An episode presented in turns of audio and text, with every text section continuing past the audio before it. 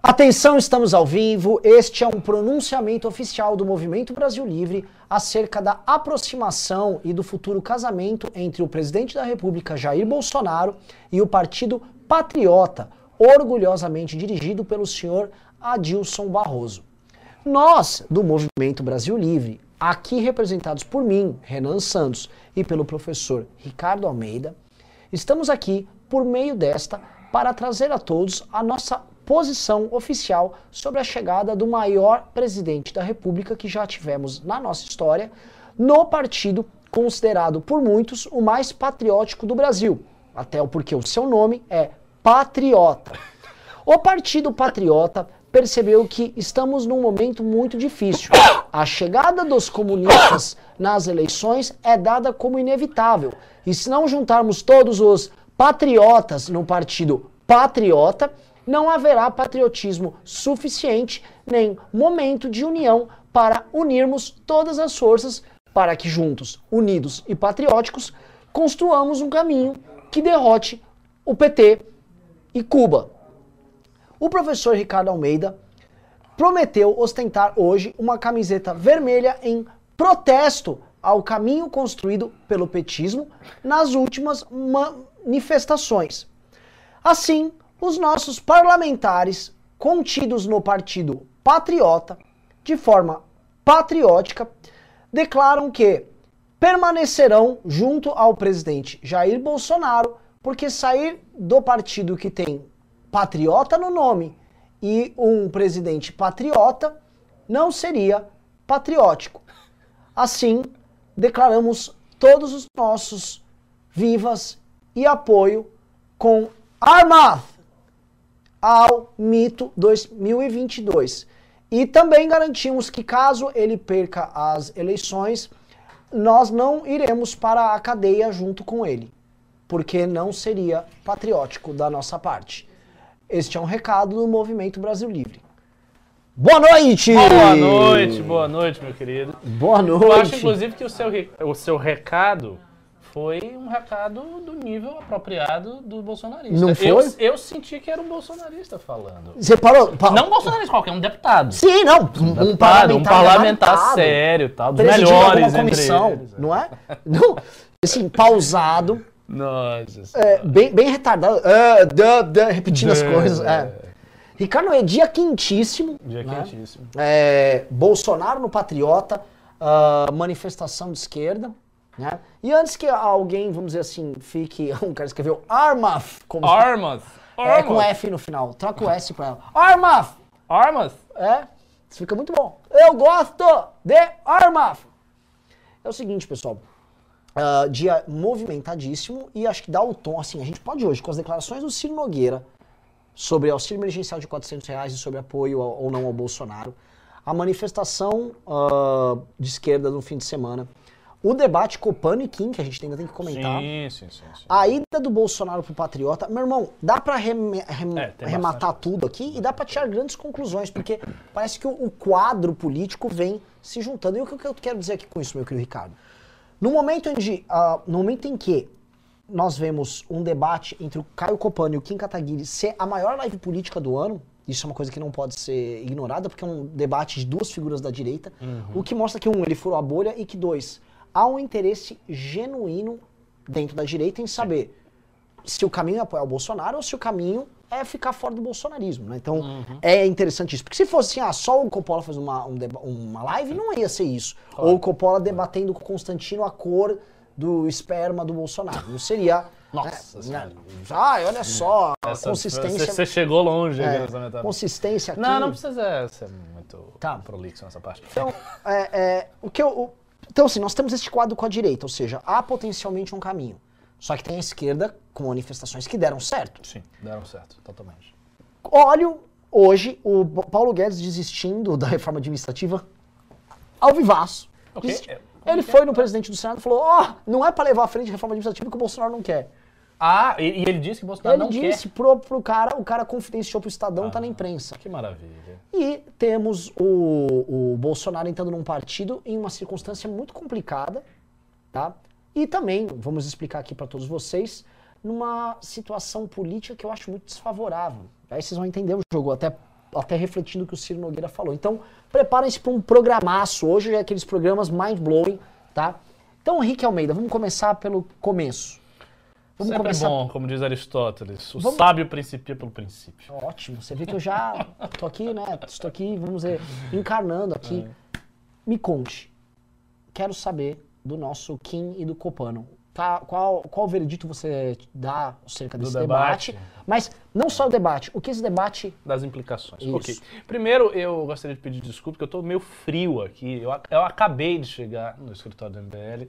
Nós estávamos numa reunião muito bacana com o secretário de Educação, conversando sobre a reforma do ensino médio, ver o que... É, foi uma reunião bem produtiva.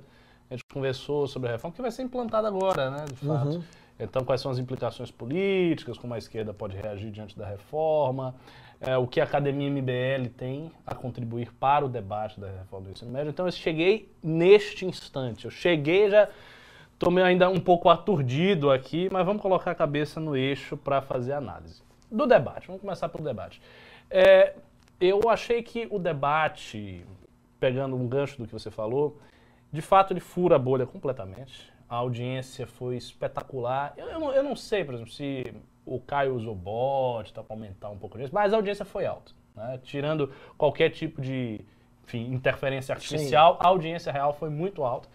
Eu vi todo mundo assim do MBL mobilizado a assistir o debate, uma força de militância muito grande, nossa, o Reparou nisso? Reparei, reparei. Muito vivo, né? Então, muito vivo. O pessoal se identificou com o Kim, começou o debate, a galera já estava dizendo que o Kim estava jantando.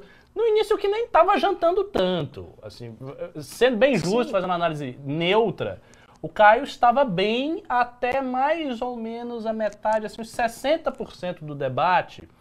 O Caio conseguiu levantar alguns pontos que não são verdadeiros, né, que são pontos distorcidos, mas ele fez o trabalho de casa, fez o dever de casa. Então ele levantou alguns pontos positivos do Bolsonaro, não assumiu logo de cara um tom muito agressivo, ele foi agressivo, ele foi mais agressivo que o Kim, mas ele não foi tão agressivo quanto um bolsonarista normalmente é. Sim. Então ele se segurou, apresentou uns fatos, mas no final, assim, no final ele foi derrotado pelo Kim, e não só pelo Kim, ele foi derrotado pelo fato. Sim. O fato é, o governo Bolsonaro é ruim. E eu achei o final do debate especialmente bom, porque foi quando o Kim mostrou tudo o que o Bolsonaro traiu. O Bolsonaro não fez isso, o Bolsonaro colocou o assessor do, do, do, do Toffoli, colocou o Augusto Aras, colocou o André Mendonça, o Bolsonaro. Ele mostrou ali no final um leque de problemas do governo gigante, diante dos quais o Caio não tinha o que responder. Então, não, tinha, é... não tinha o que falar, não há o que falar. Então há sim esse interesse. É, o debate, como eu disse, para mim foi 60% equilibrado e depois desequilibrou a favor do Kim. Foi a maior live de política que a gente viu nos últimos tempos. E é um negócio que bagunçou todo mundo. E assim, isso também mostra, porque nós estamos fazendo esse debate no mesmo dia da manifestação da esquerda. Então coincidiu a manifestação de esquerda e coincidiu o debate. E o público do debate era um público gigantesco. Giga... Não, foi bolha total. Imenso. Pessoas que não acompanham o MBL no dia a dia comentando comigo, pô, assisti o debate. Então, se eu imaginasse que aquele público poderia ir para a manifestação, seria um público, assim, comparável da própria esquerda. Sim. Então isso mostra que a gente tem muito potencial de militância, tem potencial de voltar para as ruas, caso seja necessário. A, a manifestação de esquerda, uma coisa que você falou e é verdade, a manifestação de esquerda coloca uma pressão sobre todos os outros atores da política, porque agora a pergunta é: vai fazer outras manifestações? A própria esquerda está com, essa, com esse dilema. Já vai marcar novo ato? Eles vão fazer, vão emendar um ato? Eu acho que eles não deveriam. Minha, minha opinião, se eu fosse que dizer, não faça isso. Porque corre-se o grande risco de marcar um outro ato e o ato ser mais fraco e aí eles perderem essa intensidade. Nesse ato, eles tiveram uma intensidade extraordinária. Foi um ato que aconteceu em diversas cidades. Em todas as cidades que eu vi, o ato estava grande. Não vi nenhuma cidade que o ato era pequenininho. As cidades estavam assim bem expressivas. Agora tem um outro detalhe que pouca gente está comentando e aí eu gostaria de trazer porque é um detalhe menos falado. Essa manifestação, ela não mostrou unidade da esquerda. Ela mostrou uma falta de unidade muito grande e não apenas uma falta de unidade com o Ciro, não. Estou falando uma falta de unidade dentro do campo. Por quê? Porque lá em Pernambuco, a polícia militar, Sim, você sim. viu, né? A polícia militar bateu em manifestantes. Teve confronto, teve confusão. Mas você sabe qual a E- argumentação que o governador trouxe, né? O que, que Sim, falando. Ele tá, ele tá jogando, inculpando o Bolsonaro, diz que fez uma reprimenda à polícia, tá- mas essa argumentação não está convencendo.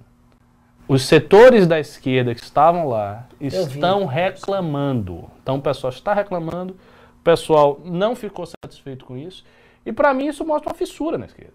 Então a manifestação é grande, mostra que eles têm energia, que eles conseguiram mobilizar, mostra aquilo que você escreveu no seu artigo, que Bolsonaro salvou a esquerda que estava morrendo. Quer dizer, se, se a gente olhar retrospectivamente, né, há dois anos atrás, três anos atrás, todas as pautas da esquerda eram derrotadas. Eu bem me lembro de um debate que o Kim teve com a, a Karina Vitral.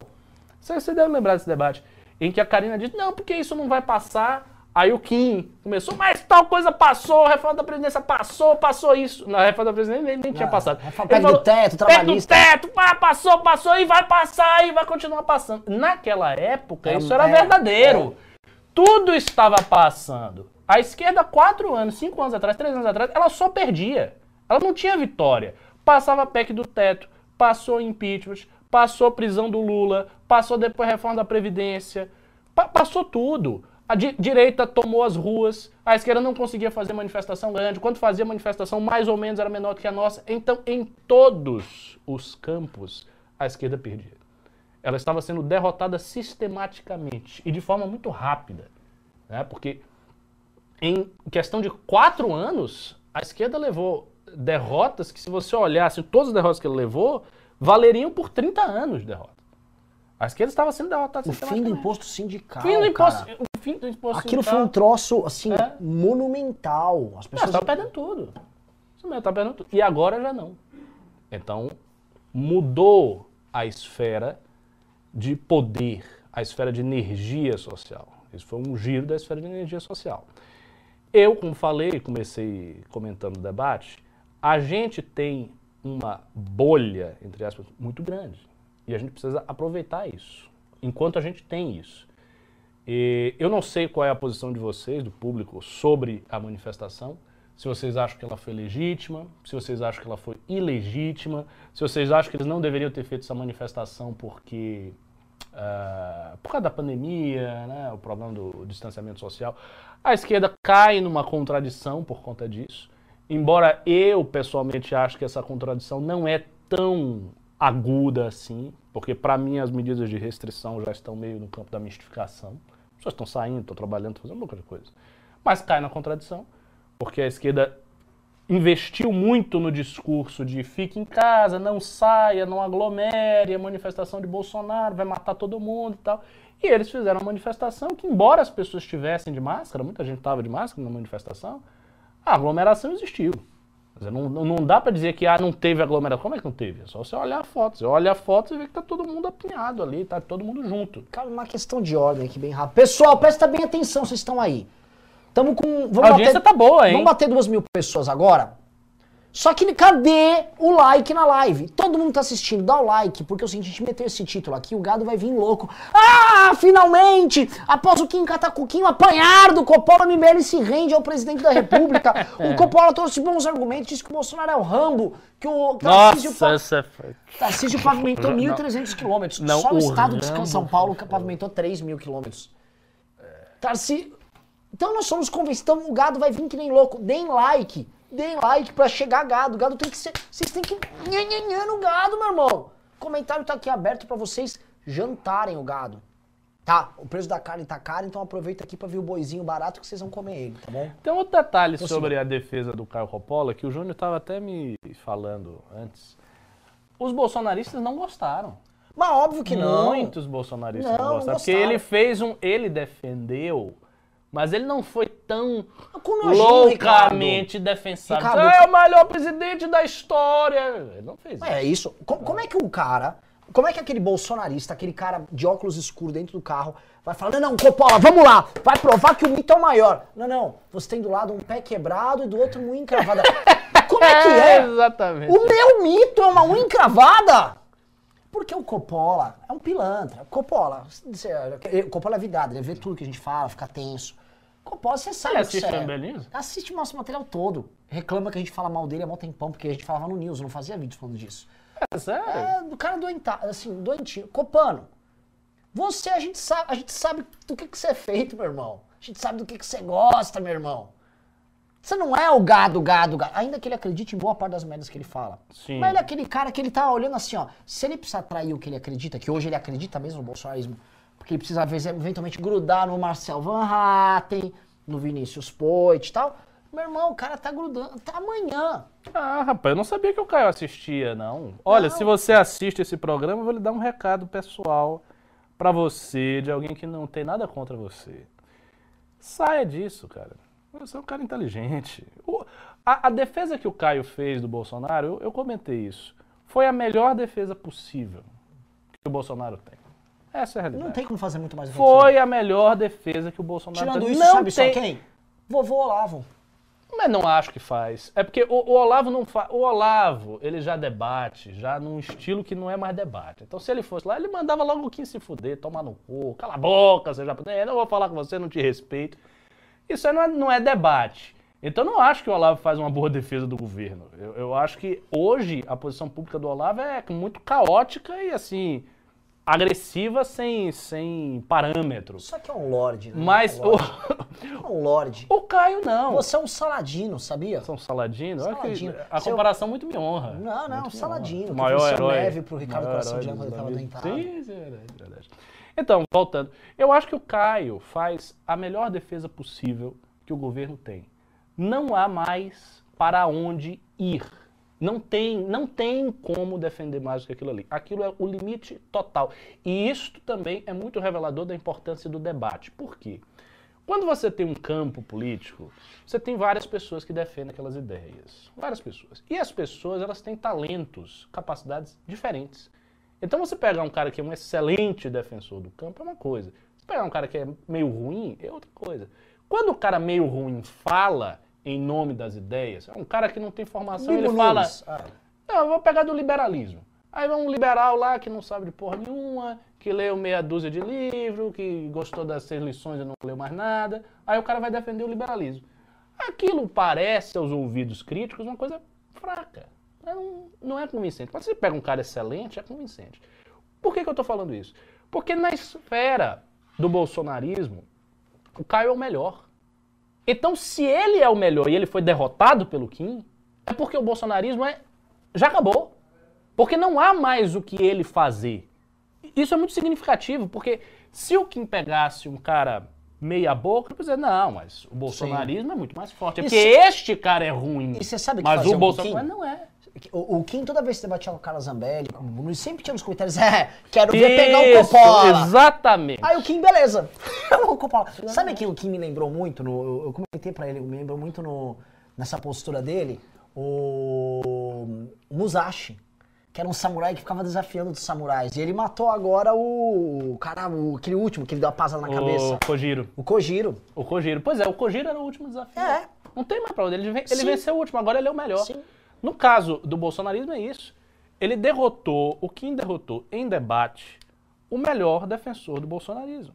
Então o bolsonarismo não tem mais defesa. Porque não há mais para onde ir. Não há o que mais dizer. Então se aquilo ali não foi suficiente para prevalecer no debate, nada mais será suficiente. Não adianta, acabou, é fim da linha. Por isso que eu vou reiterar aqui o que eu sempre falo, o governo Bolsonaro já era. O Bolsonaro já era. Já era. É, e, e os sintomas estão dados em todo o programa que a gente vai Agora vamos, vamos mudar um pouco de Agora eu tô curioso. Isso aí eu vou, eu vou inverter aqui, vou lhe perguntar, porque eu não tô sabendo muitos dos detalhes aí do Patriota, eu sei que você tá sabendo. Como é que foi isso aí? Eu vou chegar, deixa eu molhar o bico. A gente vai chegar. A gente, vai, a gente começou no sábado com o debate, com a manifestação. Quero falar mais da manifestação, falar do impacto dela nos partidos e aí vou chegar no, no Qual Patriota. foi o impacto dela nos partidos? Enorme. Enorme. É? Em geral já falou, puta merda, puta É? que. É. Não, eu não sabia disso. Enorme. Porque os caras trataram a manifestação não especificamente como um ato anti-Bolsonaro, que eles contaram. Uhum. Eles também contaram, hum, é, o Lula vem forte. Ah, E isso é muito forte para esvaziar o apoio do Centrão ao Bolsonaro. Tanto que isso já se reflete na declaração de hoje do Ciro Nogueira. Ó, o Lula é o favorito, o Lula vem forte. O Bolsonaro, para se salvar, precisa de um novo auxílio emergencial. É como se ele tivesse dado o preço. Se Nogueira virou Bolsonaro. Acabou. Acabou, meu irmão. A situação tá ruim. É o seguinte. Eu não vou conseguir. Pe- ó, ó, Veja só, eu vou- vai- você vai, vai desembocar no Patriota. Teve a manifestação.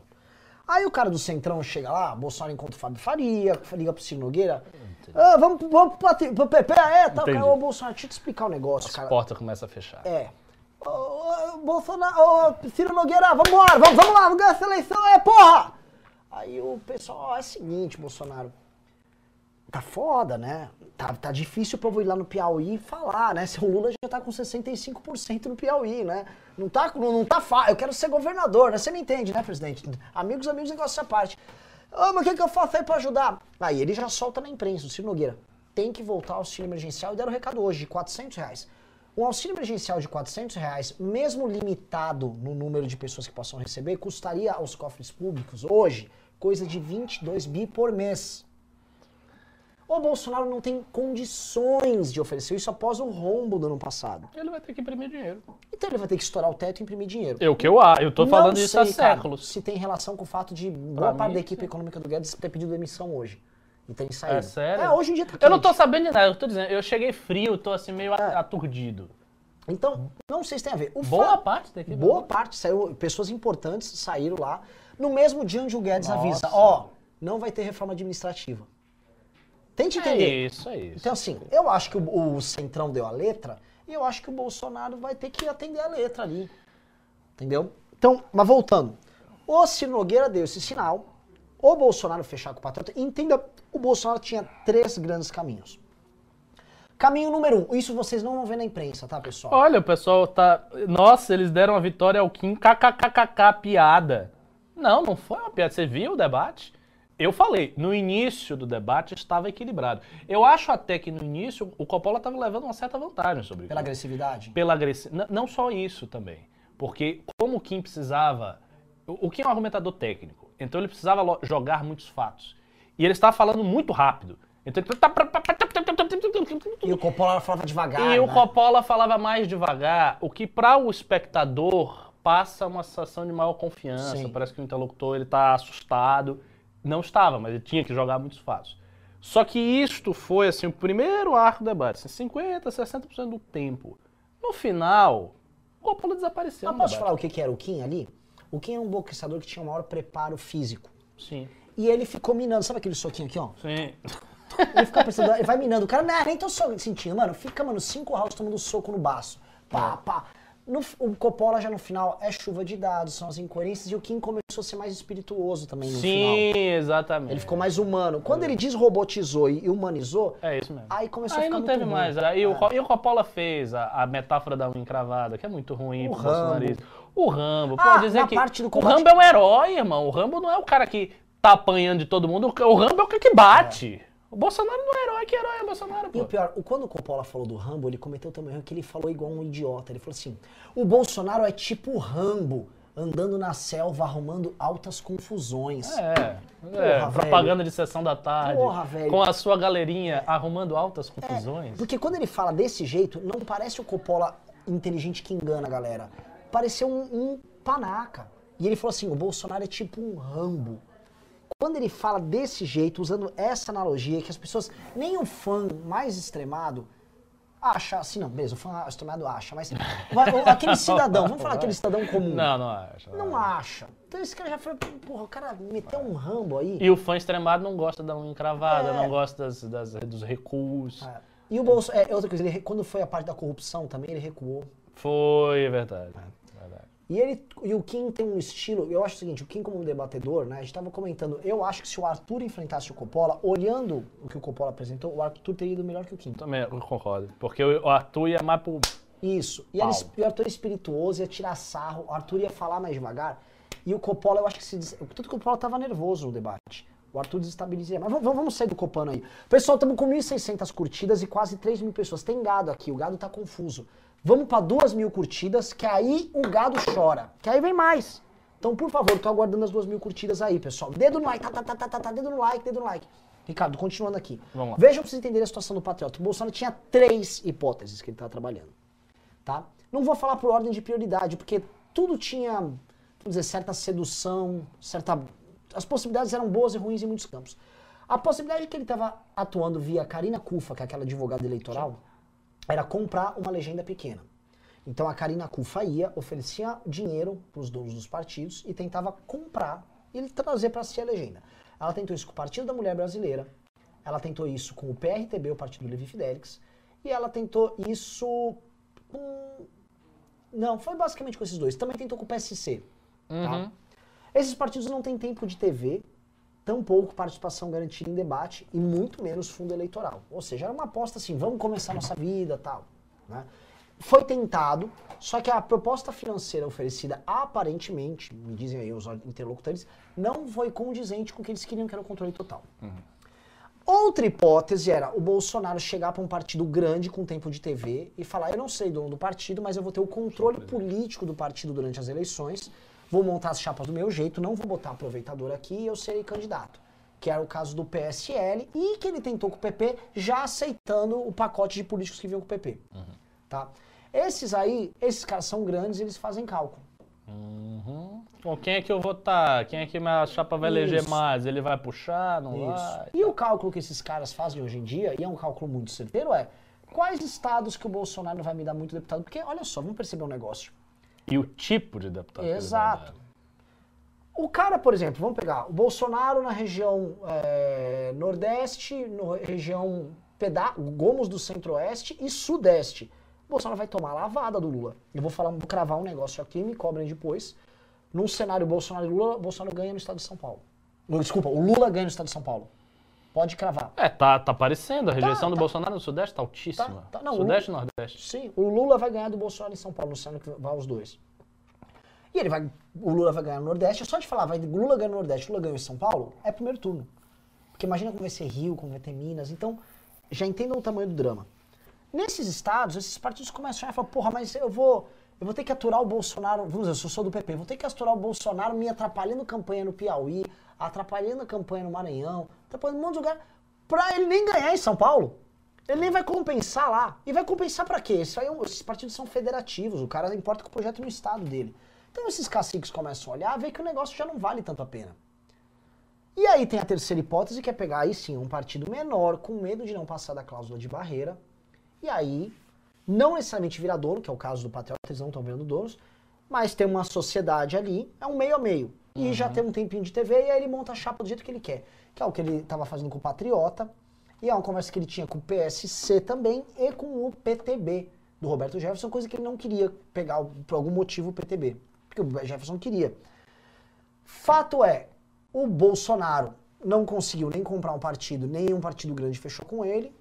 O Patriota foi o caminho que ele pegou e já correu e pegou hoje num golpe eh, dado pelo Adilson Barroso, convocou uma assembleia ali, uma, da, da Diretório Nacional, meio que escondido numa cidade minúscula no interior de São Paulo, e rolou aquilo lá. Não vou aqui ficar dando a posição nossa do que nós achamos, vamos fazer, porque são, é meio óbvio, né? Não precisa, não precisa falar obviedades aqui, mas vocês imaginam que eh, há uma chance grande de nós não ficarmos no partido, né? É, é. mas assim, sinceramente, tem pessoas que podem estar preocupadas com essa coisa do MBL não ficar no partido, pra onde vai. Isso aí não tem. A preocupação em relação a isso é zero. Zero. Porque o movimento do porte do MBL, com um candidato que saiu da eleição a prefeito do jeito que o Arthur saiu, vai ter partido. Então, assim, não há problema nenhum, nós não vá, ah, perdeu a legenda, é o fim, oh meu Deus. Não tem isso, preocupação é zero. Agora, mostra de novo como o- o- os movimentos do Bolsonaro são sempre movimentos para entrar no negócio dos outros, né? É. Porque foi assim no, No PSL, é. Quer dizer, duas iniciativas. O, o Livre estava lá se construindo. Eu não gostava, na época, eu não gostava muito do programa do Livres, porque eu achava que era uma junção muito esquisita entre liberalismo e progressismo. Eu não simpatizava muito com o programa, mas eles estavam construindo a via deles lá. Aí chega o Bolsonaro, bagunça tudo. Aí agora o Arthur saiu pelo Patriota, tá? chega o Bolsonaro bagunça. Então, além de ser um governo ruim, o que dá dividendos negativos para a direita, ele próprio ainda se movimenta no campo partidário de maneira a prejudicar as pessoas que estão lá dentro. Né? Impressionante o, como esse cara é custoso para a direita. Puta merda. Não, o, Bolsonaro é, um, é, um, é uma tragédia. É uma tragédia para a direita, cara. O Bolsonaro, assim, a... É... Mas não é incrível? Nos dois partidos. Sim. Tipo, ele vai, aí tem um livres, aí no outro tem a gente. É. É, qual, qual, é a possibilidade matemática, considerando que você tem 20 e tantos sim. partidos? Não, 30 e poucos, caralho. 30, 30 é. e tantos. É, é, seria o quê? 900? Mais do que isso até? 900 é, não, é impressionante. É impressionante, pois é. E o cara, uh, enfim, eles indo pro Patriota, demonstra, e esse é o ponto que é, é legal a gente amarrar todos os pontos. Que os partidos grandes vão ficar com o Lula. Exato. E demonstra uma fragilidade, mas uma fragilidade do Bolsonaro na eleição, porque Total. a chance do Bolsonaro. Porque o cara é o presidente, né? Era, é. pra, era pra qualquer, qualquer partido, partido tá dizer, pelo amor de Deus! É. Vem pra cá. E assim, é, ele vai pra eleição, prestem, prestem atenção, com 13 segundos de televisão, que é o que o Arthur teve pra ah. prefeito. Tá? É, num momento onde ele não vai ter essa massa de pessoas fazendo campanha e outdoor, desesperada para ele, igual teve em 2018. É verdade, mas aí eu vou colocar uma vírgulas importante. Eu acho que ele não vai ter esta massa. Não, ele, ele vai ter alguma coisa, Ricardo. Eu sei. Eu... É, não, é mais do que alguma coisa. Eu, eu, acho que ele vai ter um apoio considerável. Porque. Não, eu, eu, concordo. Você concorda? Eu concordo, inclusive. O hoje... desespero do Lula, eu acho que vai ter essa. Sim. Hoje, hoje, olhando até por causa das pesquisas e olhando assim, a, a inexistência de uma articulação terceira via, ele está indo no embalo. Isso. Mas é um embalo. É um embalo morto. É um embalo morto. É embalo morto. É embalo então, de quem tá caindo. É embalo de quem tá caindo. É o embalo cada vez mais lento. É. Tipo assim, ó, oh, vamos pegar na ladeira. Se dessa ladeira com o freio de mão puxado. É isso o Bolsonaro. é, bota aí na ladeira aí que vai, porra. É, exatamente. Entendeu? Então, não tá, não tá aquelas coisas para ele. E assim, eu vejo um cenário, e, e esse é a minha preocupação. Não, não se construiu a terceira via, eu acho que o Lula ganha no primeiro turno. Esse é o meu, meu diagnóstico. Porque aí as pessoas vão para antecipação. Você vai ter dois, dois fenômenos. Nunca ganhou, né? Nunca ganhou. Nunca ganhou, mas também nunca houve uma coisa dessas. Uma coisa dessas. Assim, 18 já foi atípico e agora está mais atípico ainda. A quantidade é. de pessoas que fizeram campanha e votaram no Bolsonaro e que simplesmente não vão votar nessa próxima eleição, eu considero assim bizarra. É. Desmobilizadas. E outra coisa, reparou que o Lula não falou da manifestação? Olha como o Lula faz uma separação, porque o Lula não quer ser visto como o cara que falou da pandemia, ele já não quer trazer para ele esse problema da pandemia. Que fique com bolos com outras pessoas que vão matar no peito lá. Ele não quer ficar. E não quer parecer que ele tá lá todo de vermelho, não. Ele quer conversar com o FHC. Exatamente. Aqui, conversa com, Exatamente. com os mercados ali. O Lula tá fazendo dele ali. Então o Lula não, o Lula não se vinculou à manifestação, ainda que a manifestação pedisse Lula presidente. É, o que eu. É, é, é, tipo, é formidável a estratégia dos caras. O que eu vejo pra, de maneira muito preocupante, não só por isso, porque, enfim, ele ganha sem aparecer, mas também por, pelo seguinte: se a gente imaginar um governo Lula, nós podemos imaginar uma divisão da esquerda que não havia nos governos petistas anteriores. Ou seja, um PT colocado no centro, embora não seja centro, mas empurrado pela opinião pública como um governo de centro, e aí o centro se torna o PT. Né? Se o PT está no centro, o centro é o PT. E uma esquerda PSOL e extrema esquerda crescendo ainda pequena, fazendo uma oposição à esquerda. Do... Porque isso é, é muito perigoso pelo seguinte: quando você empurra a tal da janela de Overton, você muda a maneira como o espectro político é configurado ali na, na, na prática concreta. Ou seja, você pode ter um cenário em que a esquerda empurre a direita para uma posição de um limbo de não oposição, ou de uma oposição absurda. Então você faz uma oposição ao PT, a direita faz uma oposição ao PT, e aquilo será visto como um crime, como uma inumanidade. Então você tem o PT no centro, isso aqui é aceitável. É daqui para a esquerda. Daqui para lá, não é mais aceitável, já é loucura. O máximo de aceitável é o quê? O PSDB, uma coisa Sim, assim desse tipo. Porque eu acho o seguinte, o Lula vai vir com uma linha mais ou menos fiscalmente responsável com políticas públicas, e aí quando você fala, não, não, mas isso aqui tá inchando, ô oh, meu, vai vir com aquele papo de Paulo Guedes agora, papo de Loki. Teve pandemia aí, vocês é, não viram? É, e todo assim, mundo, todo o mundo estado tá crescendo. Exato. Tem momentos para você vir com esse discurso, ô, ô, liberalzinho. Baixa a bola que cê, cê- a última vez que vocês vieram com essas ideias de maluco, ó, o que que deu? E cara, A tese do Klaus Schwab é essa, do cara que escreveu The Great Reset. do, do o cara do, Isso. Do Fórum Econômico, né? Exato. Ele é o mesmo cara da quarta revolução industrial. Ah, ele está dizendo o seguinte, que em todas essas situações de pandemia ou de guerras, o Estado teve que tomar para si uma série de funções e expandir a sua esfera de ação. E hoje nós temos problemas que estão agravados com a pandemia. Desigualdade social, desemprego, etc, etc. Ele vai, vai juntando. Problemas de educação, ele vai juntando os problemas. Ele diz, olha, esses problemas podem ser resolvidos, ou só podem ser resolvidos, caso você tenha uma expansão do Estado e uma função que o Estado toma para si de regular a sociedade e reduzir a desigualdade. Uma tese keynesiana, clássica, já foi aplicada Sim. várias vezes. Esta tese se torna extremamente plausível nesse momento. E ela é uma tese que vai ser pega pelo PT. O PT consegue entrar nesta tese, e aí tem o, é, o, é o grande risco ideológico. O PT entra nessa tese e vende essa tese como o centro político. E qualquer outra coisa que está para além disso é loucura. Então, uma crítica liberal mais dura que diga, não, o Estado não pode inchar, fica parecendo coisa de maluco. Não, isso aqui é inaceitável.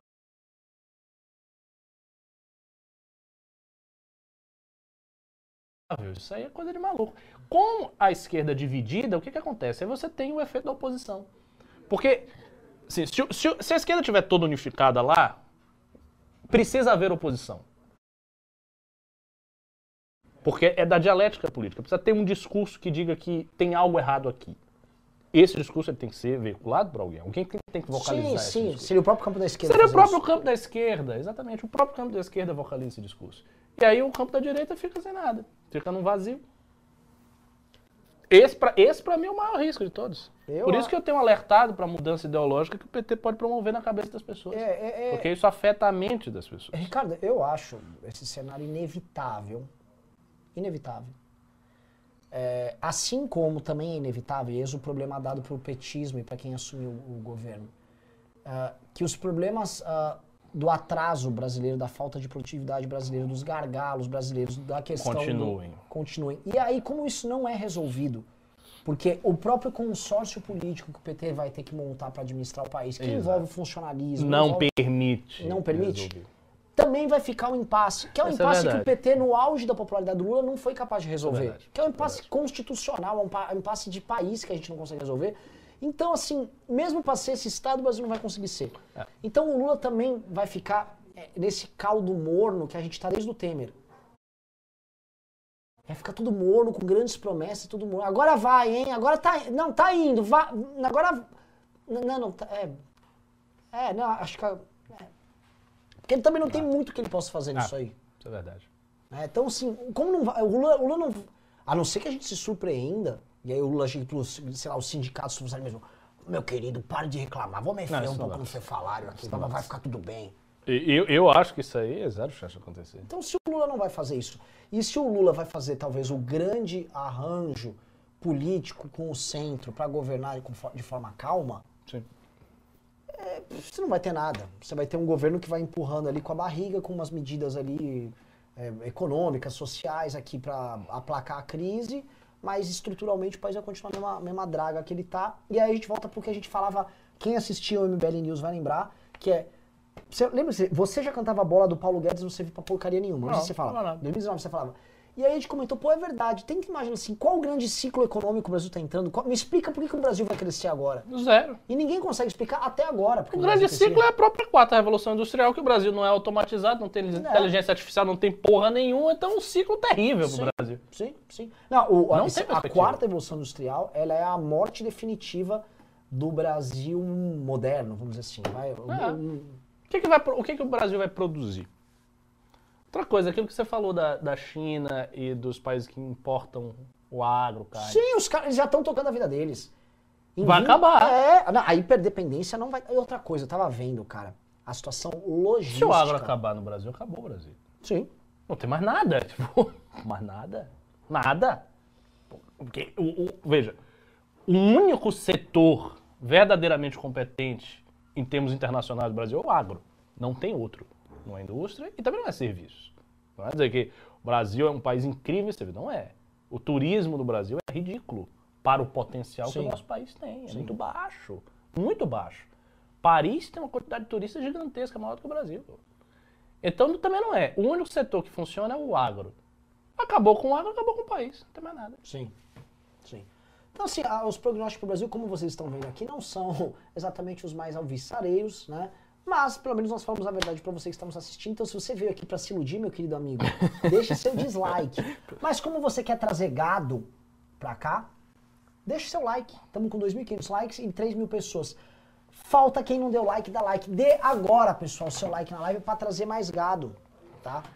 Gado, gado fica pistola, gado fica putinho. É, tem um, tenho um rapaz aqui falando commodities. Mas veja, as commodities são o agro e outras coisas, matérias-primas básicas. Isso aqui é commodity. Sim. Isso vai acabar. E- Esse é o problema. E aí não vai, não vai ter o que fazer É, com o país. pensa um negócio, vocês estão me ouvindo. O mundo inteiro, especialmente a China, estão investindo horrores naquela carne artificial e vão investir e vão implementar em larga escala. A carne, hoje, é um produto de exportação brasileiro, onde o Brasil, se não for líder mundial, está lá pau a pau com a Austrália e Estados Unidos. E o Brasil tem é é um tipo de produto que tem algum valor agregado, diferente de um Sim. grão específico. Beleza. O Brasil, ele vai começar a perder isso aí. Aí vão falar, ah, não, mas o Brasil vai vender o grão. Bom, a China já vai ficar com a carne produzida ali, a carne artificial tal. A China está aumentando o rebanho dela, de carne real, de bo- boi, boi, boi vivo. E tá um- tem um projeto, assim, leiam sobre isso, tanto da região da- das estepes ali na Rússia, quanto no leste africano, de fazer o que o Brasil fez um cerrado há há 40 anos atrás, de plantar em regiões mais ou menos secas sojas e outros grãos, para suprir essa demanda deles.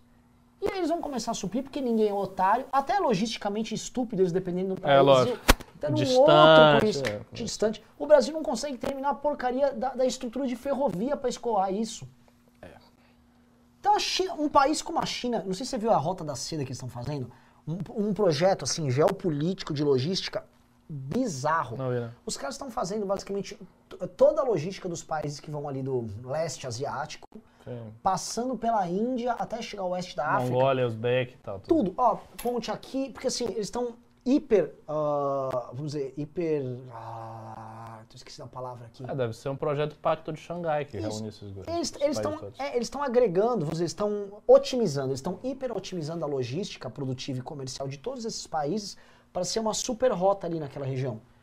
Quem está fazendo isso e está pensando doidamente em logística não vai depender do- daqui do Brasil, que tem como o Coelho Copano diz, olha, construímos agora 1.300 quilômetros de rodovia com o Tarcísio. Você foi injusto, foi 1.400. Foi 1.400? Ó, porra. A China, um país desses, vai olhar assim e falar, meu, tudo depende- você acha que minha segurança alimentar vai depender disso? Do- da capacidade do, do, do Sarney, da capacidade, puta que pariu, do Ratinho Júnior em construir esses... Não vai, cara. Do Caiado, lá em Goiás. Não vai, esses caras estão em outra. Então, o cenário é terrível pra gente. Mas, né, pode ser, vocês podem ir na Faria Lima que eles vão falar que tá tudo bem. Eles vão só pedir pra você cadastrar sua conta na XP ou no- numa corretora qualquer, vão pagar o Aliás, o, o, o Caio Coppola falou sobre isso, né? O recorde histórico da Bolsa. Nossa, cara. Não, não, porque tem um recorde histórico da Bolsa. A argumentação é para enganar, liberar o trouxa. Exato. né? É, é, ele falou até de arrecadação de impostos. Sim, óbvio, num regime de hiperliquidez, com todo mundo injetando dinheiro no mundo inteiro, você vai ter números históricos em todas as bolsas possíveis. É, e não reflete nada na Nada. realidade, pô. Não muda a vida das pessoas, mas assim, é triste. É, é- é- é triste. Enfim, pessoal, pô, tô, tô vendo que o pessoal tá gostando aqui do programa, né? Tô vendo, porra, estamos com audiência boa. Ricardo Almeida, vamos voltar a falar do drama do, do político do Bolsonaro no Patriota, tá? É, Bolsonaro concorrendo por um partido pequeno como Patriota, me parece que é, ele vai, ele, ele será cada vez mais puro no tratar dos seus aliados. O que eu quero dizer é o seguinte: como ele vai fechar uma chapa, vamos supor, aqui em São Paulo ou, em Minas, no Patriota, Puro sangue, você é acha? puro sangue, puro sangue, e me, me parece, sabe o quê?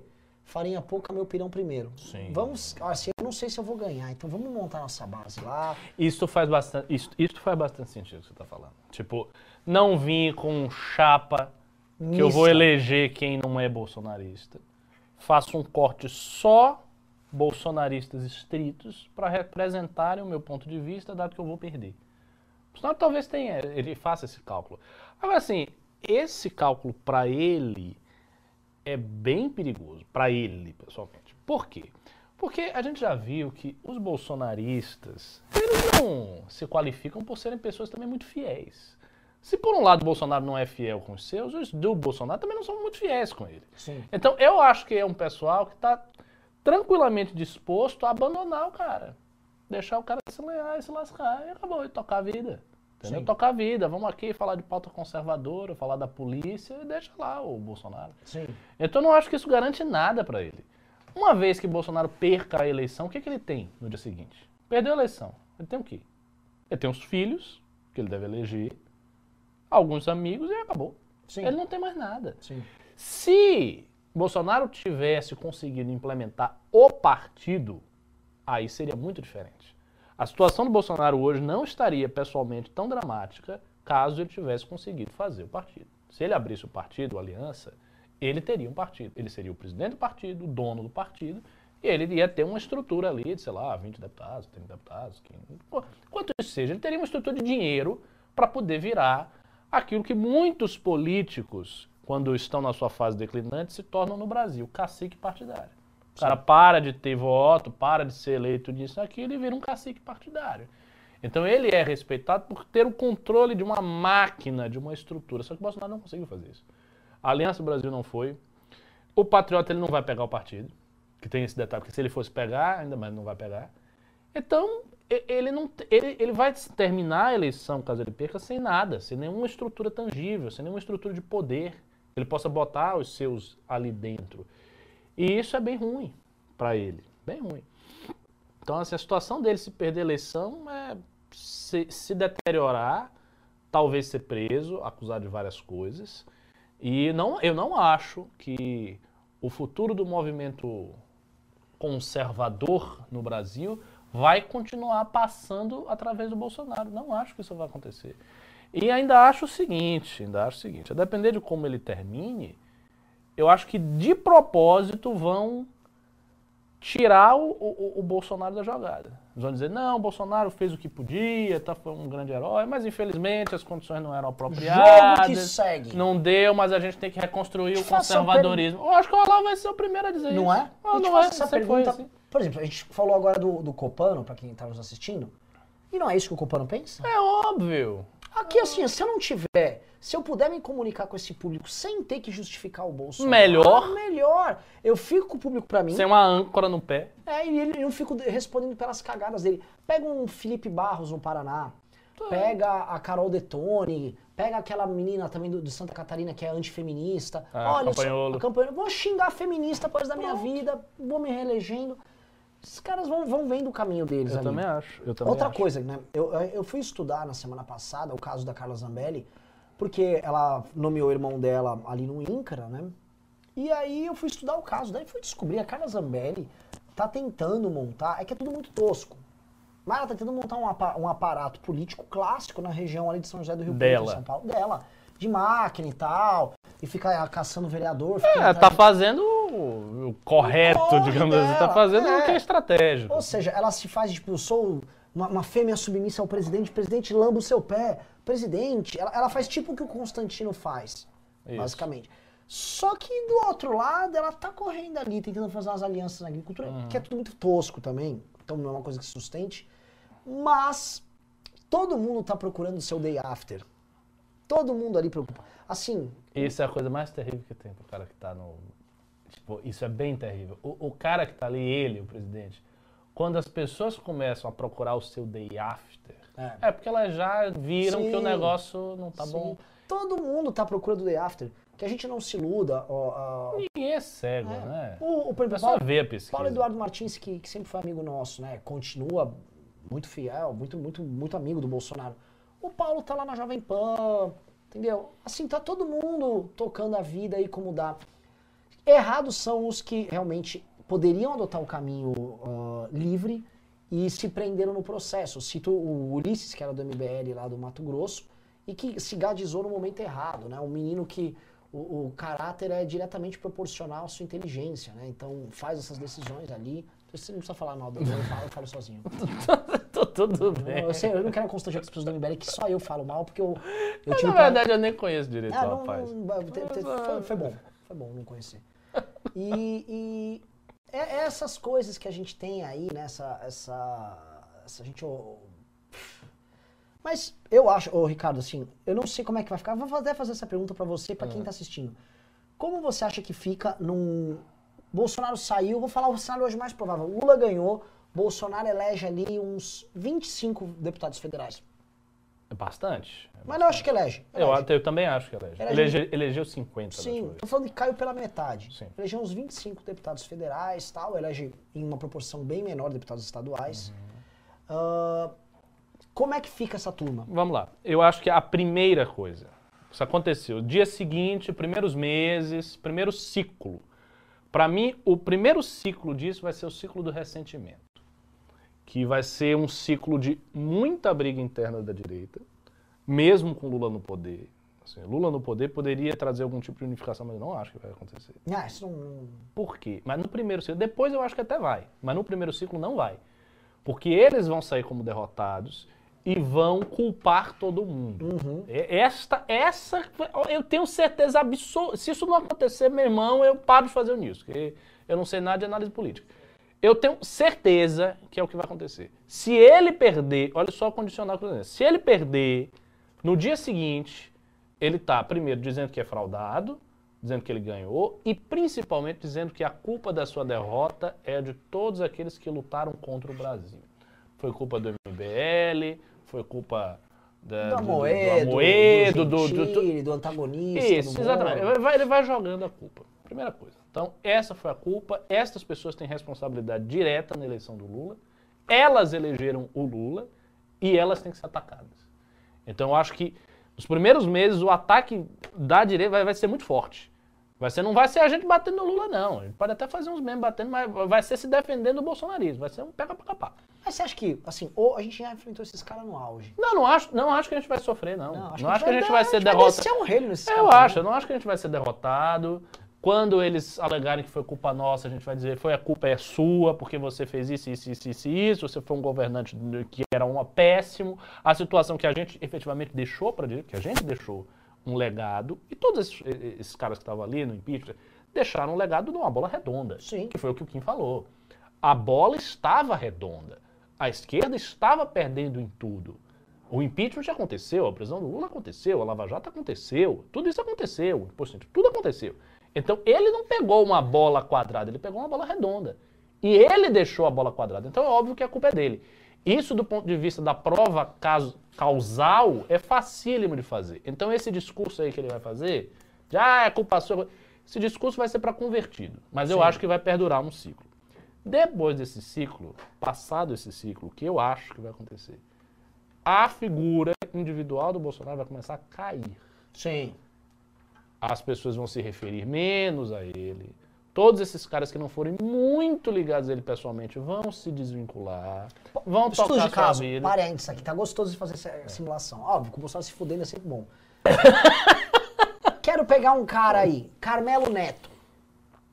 Ganhou pra vereador na Bacia das Almas, assim, amarrado nas bolas do Bolsonaro. Só dava pra ver as orelhas dele de fora. Um cara como o Carmelo, como é que fica num cenário onde o Bolsonaro pff, desidrata? É, então, assim, eu não sei se ele vai conseguir ganhar para deputado. Ele deve sair para deputado estadual Sim. ou federal. Talvez federal, né? Não sei se ele vai conseguir ganhar. Mas eu acho que, especificamente o Carmelo, ele é um cara que. Ele tem essa linguagem bolsonarista, mas ele, no, no fundo, é um cara da velha política. Sim. Ele é muito novo, não é um menino, mas ele é um cara com uma mentalidade da Sim. velha política. Um menino com uma mentalidade da velha política. Então eu acho que ele vai se adaptar à circunstância. Não acredito que vai abandonar o discurso ideológico, que vai agora abraçar o círculo. Não, não acho que ele vai fazer isso. Eu acho que ele vai tentar manter uma certa coerência para aquele público que ele já conseguiu. É um público que ele já conquistou, Sim. né? E vai tentar ficar alimentando esse público com pautas, com discursos. Esse negócio aí que que eu falei do ciclo do, da- do ressentimento, ele vai explorar um bocado. Vai fazer lives e lives, falar que foi culpa dos outros. Vai fazer que o governo foi sabotado, mas que a gente ah, tem que ah, continuar a bandeira do conservadorismo. Eles têm um bônus ali de uns três meses porque a eleição foi fraudada. Isso, ele vai ficar nisso. Eu acho que ele vai conseguir cativar uma parte desse público e vai tentar tocar esse público para frente. E tocando esse público para frente. Só que esse público não tem mais energia para ir para frente. É o que eu ia dizer. É. Aí vem o problema. Porque eu acho que esse público não tem mais energia. E outra, este público, muita gente que está com essas figuras, está com essas figuras porque havia um cara que é inegavelmente carismático ao seu modo, que é o Bolsonaro. Então o Bolsonaro tinha esse carisma, as pessoas gostavam do Bolsonaro. As pessoas não têm, não, não venha me dizer que as pessoas têm o mesmo sentimento que tem pro Bolsonaro que tem pro Carmelo. Não tem. O Carmelo não tem, o carisma não tem aquele jeito. Então, é, a, a, a falta, a perda da figura que, e que imanta aquela energia que galvaniza, é a perda dessa figura se refletirá na perda desse público. Então eu acho que esse público vai ficar cansado, ele não vai militar, talvez ele abandone as ideias políticas e, outra previsão, talvez uma parte dessas pessoas efetivamente queira se radicalizar. É o tal da famosa ameaça do radicalismo, todo mundo fala, radicalismo, radicalismo. Eu acho que parte desse público pode querer se radicalizar. Não acho que vão conseguir, porque são, tem muita gente velha e, enfim, são pessoas normais. Não, então não acho também que vai surgir nada de muito perigoso, mas eu acho que muita gente vai querer. Não, vamos nos reunir, vamos tentar tomar, a democracia não dá mais para nada. E talvez peguem algumas formulações ideológicas mais, mais exóticas, né, mais à direita ainda do que estão e tal. Isso pode acontecer com uma fração desse público. Você vê o crescimento, vamos dizer, ali, na, ali na, no traço ali, vai ter um crescimento dessa turma da intervenção militar. Sim, exatamente. Vai ter um crescimento de intervenção, vai ter todos esses discursos que então, estão aqui... Então, se eu fosse ter uma bolsa vir. de investimentos política, eu compraria umas ações de hiperradicais aqui. Eu acho que eles vão ter um, tá, certo, um certo crescimento. Porque a, a sensação... Eu vou vender os medianos. Por exemplo, aquela pessoa que tenta ter um, um bolsonarismo de resultados. Não, não vai, esse cara já era. Esse, esse cara é o mais prejudicado de todos. Todos Sim. os elementos é esse cara aí. Porque os caras mais radicais, eles têm um discurso. Qual é o discurso? Porra, vocês não estão vendo que a democracia não funciona? Os caras botaram o Lula. Veja, não é qualquer um. Não é botar o Tasso Gereissati, é botar o Lula. Depois de tudo que se viveu no país, de, dos milhares, milhões de materiais que foram espalhados na esfera do WhatsApp contra o Lula e tudo, o Lula volta. Isso é bastante humilhante. Bastante, para todos nós, isso é muito humilhante.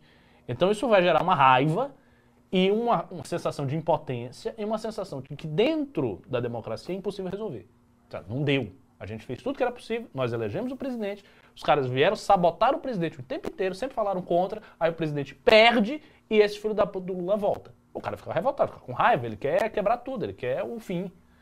Então eu acho que vai ter esses hiperradicais, mas eles são sempre mais minoritários nesse caso, porque exige uma energia de mobilização que a galera também já está cansada. Sim. E tem muito velho entre os bolsonaristas. Vai ter esse primeiro ciclo. E aí vai ter um segundo ciclo mais longo, que é o ciclo da, do, do Bolsonaro sair. É o declínio do Bolsonaro. Pode-se dizer que o ciclo chama-se o declínio do Bolsonaro, que é quando ele começa a desaparecer. As menções a ele vão escassear, o pessoal vai falar menos do Bolsonaro, vai ser o Lula o presidente, então não vai ser. A memória do Bolsonaro não vai estar toda hora ali na cabeça. Por exemplo, quanto a gente fala hoje no debate público de Dilma Rousseff? Sumiu, desapareceu. Sumiu. Né? O que, que Dilma, Dilma Rousseff está fazendo o quê? Neste exato momento, você sabe? Eu não sei, nem ninguém sabe. Porque ela não é mais presidente. Mas naquela época todo mundo só falava de Dilma, Dilma, Dilma, Dilma. Acabou. Então vai ter esse ciclo que o Bolsonaro vai desaparecer, as pessoas não vão mais falar de Bolsonaro, elas vão só se lembrar que foi e tal. E ele vai se dissolver e vai virar, para mim é o que, ele, é o que ele vai virar, se ele não for preso, né? se não acontecer alguma desgraça com ele.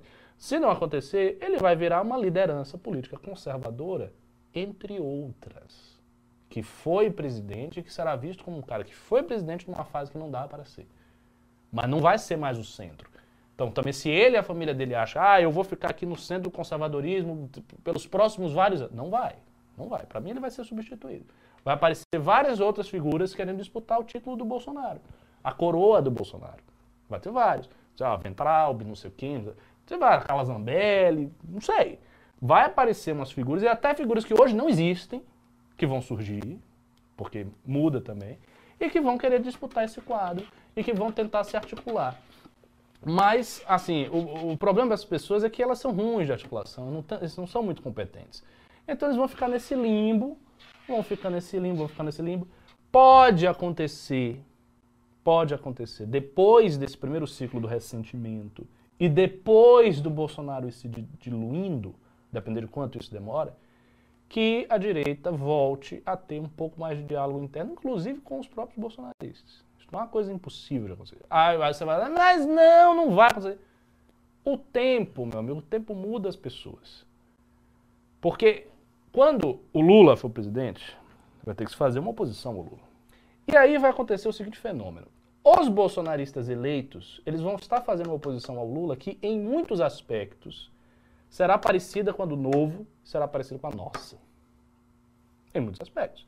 Porque programaticamente as diferenças não são tão grandes.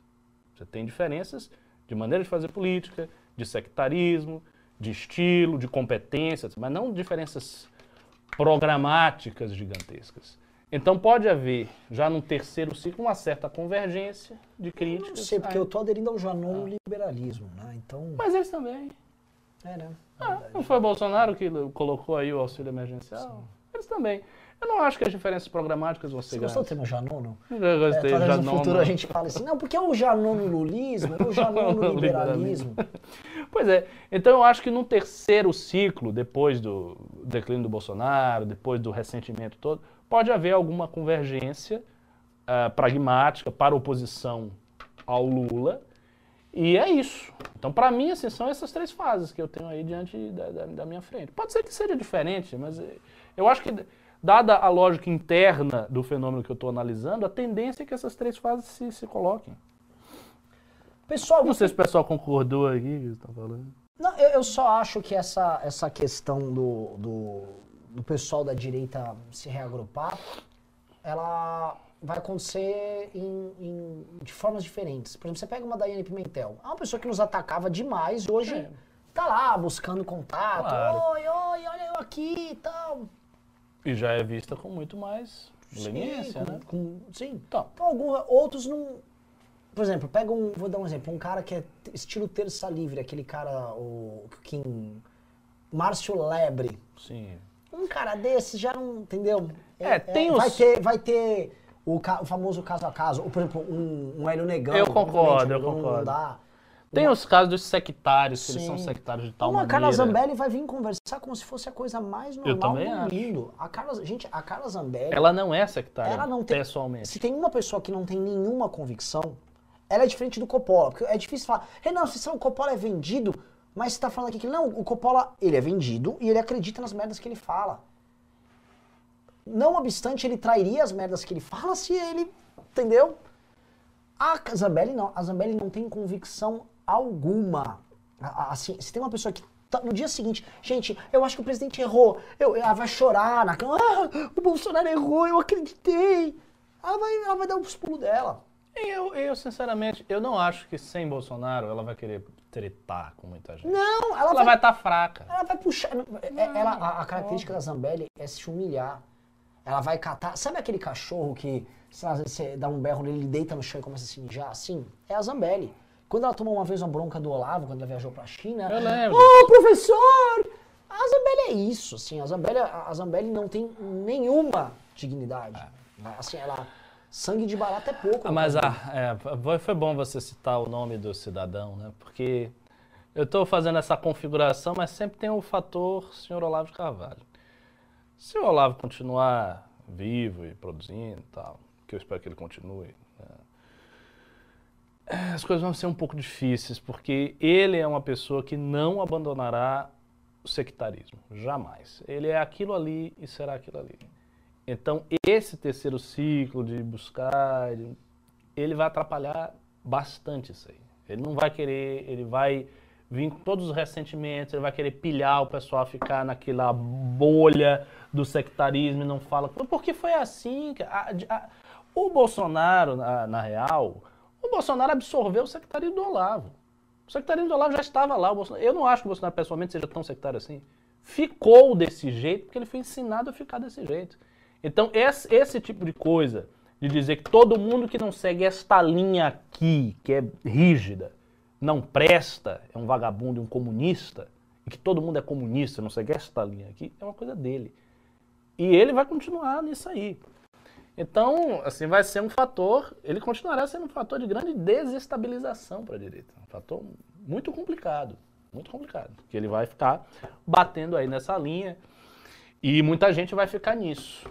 Então, mesmo nesse, nessa terceira fase, vai ter muita gente que vai dizer: a direita sou eu, não é mais ninguém, sou eu, sou eu. São as pessoas que pensam nessa linha. A diferença é que não haverá pessoa que unifique a figura assim, humana, porque o Bolsonaro se tornou isso. Então, o Bolsonaro unificou, mas esses caras já eram sectários antes. Antes do Bolsonaro ser grande, Sim. eles já eram assim. O Olavo já era assim. Mas só tinha o Olavo. A figura que unificava a direita para estas pessoas que hoje estão com o Bolsonaro, era só o Olavo. Então eles só tinham poder espiritual, mas não tinha o poder material. Eles tinham autoridade espiritual, mas não tinham poder material. E aí o Bolsonaro virou o poder material. O Bolsonaro é o Arthur do Olavo. O Arthur Sim. não Arthur do Val, o Arthur do Merlin. Sim.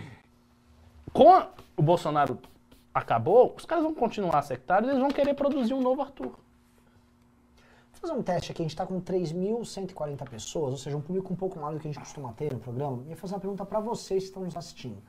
Digite 1 um, se você pretende votar no Bolsonaro num segundo turno contra o Lula. Digite 2 se você vota no Lula contra o Bolsonaro. Ou digite 3 se você vai anular. Porque eventualmente tem um público até diferente hoje. Vamos ver como é que é esse público que está aqui na live. Tá? Ainda que aparentemente não tem gado, porque o número de dislikes está muito baixo. Vamos lá. É... Só 2 e 3, velho. 2 e... Teve um aqui, o Hugo Leonardo. É, 2 e 3. Mas assim, 2 e 3. Eu já sei disso. Tô, tô falando, Bolsonaro já era. Mas... Agora, assim, ele consegue. Quando eu falo Bolsonaro já era, Bolsonaro já era. Bolsonaro já era.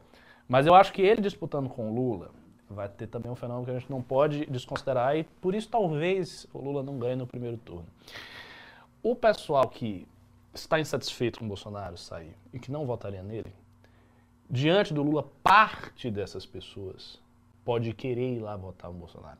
Opa, peraí. Aí você vai dizer, ah, você está se contradizendo porque você sempre diz contra. Não, veja. Eu, o que esse eu cara fa... vai ser instado a tomar uma decisão. Veja, o que eu falei é que eu vejo um ciclo que vai declinando, declinando, e que continua declinando. Eu continuo achando isso. De ódio ao PT, se diz. De ódio ao PT. Perfeito. De uma maneira geral, a tendência é cair. Mas vai ter uma parte de pessoas que vai subir. Pessoal que vai olhar o Lula e vai ficar desesperado uma parte das pessoas pode ir lá e votar. Essa parte pode ir na terceira via. Isso, isso é possível, eu não acho isso impossível. Eu, acho isso, eu sempre achei isso possível. O que eu não acho é que vai ter um número suficiente, que vai ter gente, que vai ter energia suficiente para reverter a situação.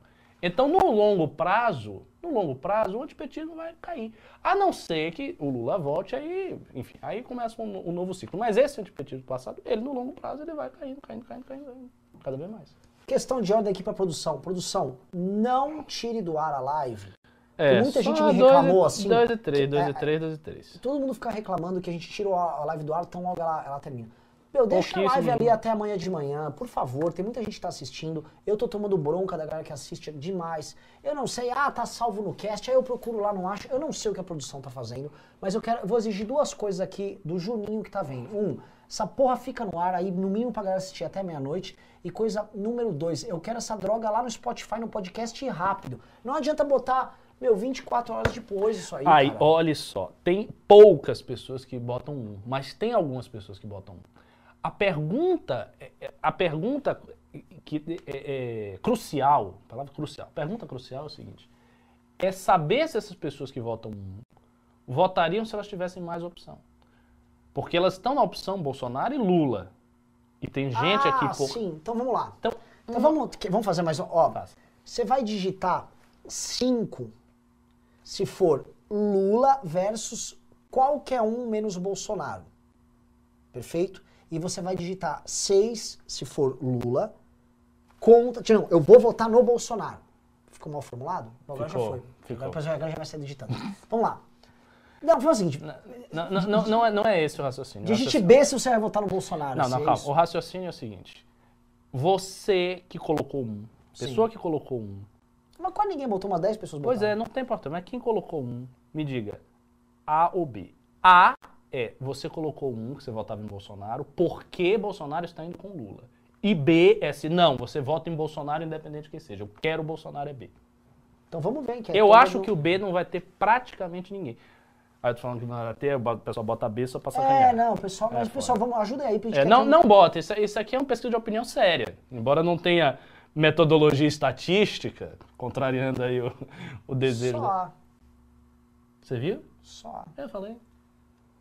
Es, estas pessoas que votam lá são as tais pessoas que, diante de um cenário Bolsonaro-Lula, elas não votariam em Bolsonaro de jeito nenhum. Mas como tem Bolsonaro-Lula, elas votam em Bolsonaro. Então vai ter uma faixa de gente. Sim. O Agora, que eu falo é que essa faixa, e isto é que é foda, essa faixa está. Ó, ela é isto. Antes ela era isto. Agora ela é isto. Ela vai ser isso. Ela vai ser isso. Ela vai ser isso. Vai ser isso.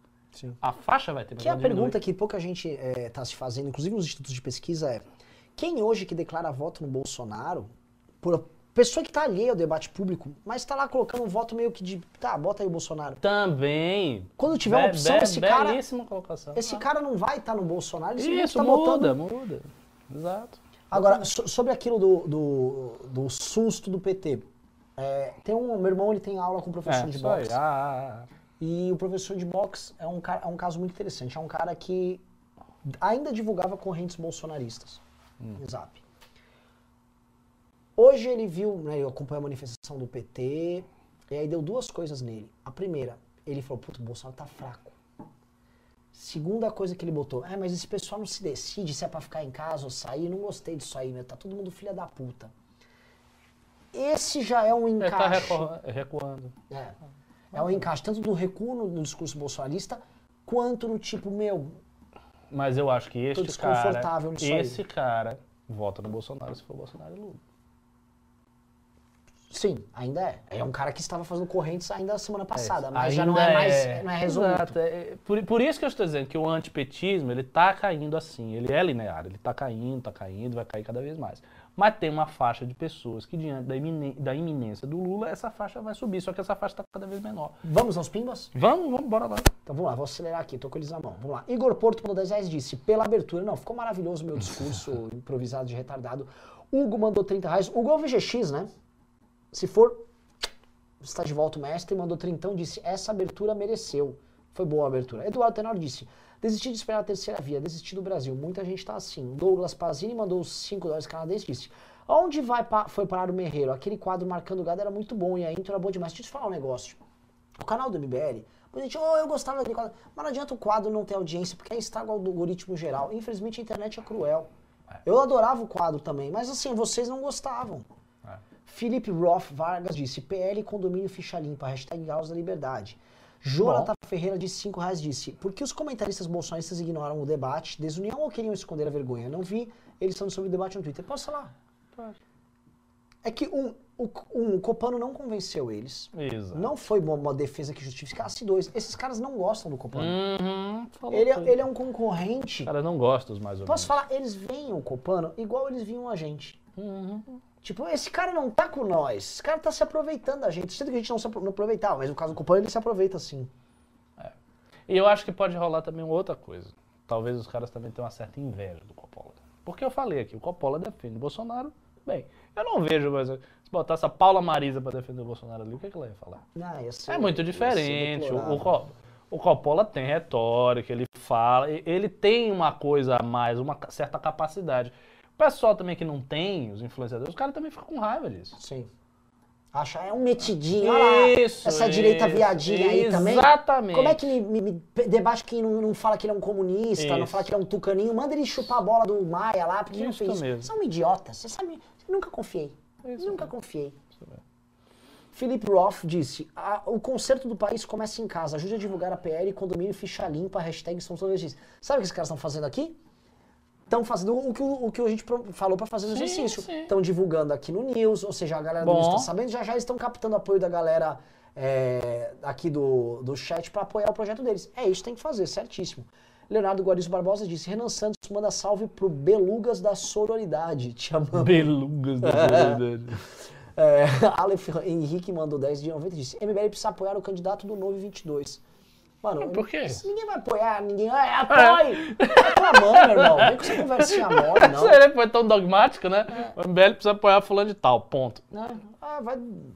Pri Pompeu mandou os 7 dólares canadenses. Salve pro professor Ricardo e Pimba para agradecer os muçulmanos por prender o médico bolsonarista cloroquiner. É, a gente nem. A gente nem. Shukran, olha só, a gente nem comentou isso aí. Pois é, cara, o, o sujeito foi pro Egito ficar assediando mulher muçulmana. Primeiro que ele é cáfio, entendeu? Assim, ele não pode nem casar com mulher muçulmana. Hoje em dia já tem muito casamento misto, mas na lei clássica, na Sharia clássica, ele não pode nem casar, ele é nem, nem, nem, nem, pra ele ficar vendo a cara dela. E o cara foi lá e assediou. Bem feito que prendeu. E você sabe como é que é, né? Prisão da- não é prisão da Noruega, é prisão do Egito. Então já, já deve ter tomado uns tapas na cara aí, já ficar esperto. Esse cara não tá bem, não. viu? A Situação, situação desse cara é, é- é delicada. E, e tem um de- detalhe: lá no Oriente, a, as famílias, às vezes, elas dão uma sova num cara desse. Pega a família, primo, irmão tal, quebra o cara todo. Eu não sei porque eu tô rindo. É assim, não. É, é tipo, para de rir. Seja crítico, mandou 10 reais disse. Assisti o debate três vezes para ter munição para convencer pessoas na rua sobre não votar no Bolsonaro em 22. Obrigado, Caio Coppola. Pois é, esse é um fenômeno que aconteceu, tá? Como muitas pessoas normais, como furou a bolha o debate, muita gente normal assistiu. E, cara, uma pessoa que tá vivendo o mundo real, vive a crise econômica, tem problemas com a pandemia, sabe que tem que usar a máscara, porque... Esse cara olha o Kim, olha o Coppola, esse cara saiu convencido. Por isso que não teve nenhum influencer resoluto falando, o Coppola humilhou o Kim. Houve dois Ele não humilhou, né? o, o, o Constantino e a Zambelli. E assim, a gente sabe que o gado, ele costuma mentir nessas coisas, mas fica difícil, cara. E como ele não. Tipo assim, o, Bo- o Coppola tipo assim, Kim, presta atenção. Você é um comunista, entendeu? Um, um traidor do Brasil. Você traiu o nosso presidente. O presidente está se esforçando ao máximo para tornar o Brasil um país melhor e você fica igual Miena lutando contra. Pra que isso, Kim? Você não é cristão? Aí eles iam falar, pô, tá aqui. É. Falou, mas não, não foi, cara. É, e o, Co- e o Constantino foi porque ele odeia o MBL. né? Isso. E aí tem um outro ponto que eu queria agregar pra vocês aqui que é importante. O Coppola, ele se acha muito estrategista, ele caiu numa armadilha entrando nesse debate. Eu vou te falar qual é a armadilha. O Coppola ainda falava pro nosso público. Tinha gente que nos acompanhava que achava o Ah, Coppola é inteligente. verdade. Isso é verdade. isso é O verdade. Coppola, Você hoje, tocou ele é ponto. Caio Gadola. Ele é Caio Copano. O Coppola não consegue verdade. mais ir pra cá. Quando o Coppola falou, gente, tomei, ó, eu esqueci o Bolsonaro. Hum, Coppola, meu irmão, vai ter, você vai ter que ajoelhar no milho pra caramba pra, pra sair desse processo. É. E isso é uma coisa que eu queria, eu confesso.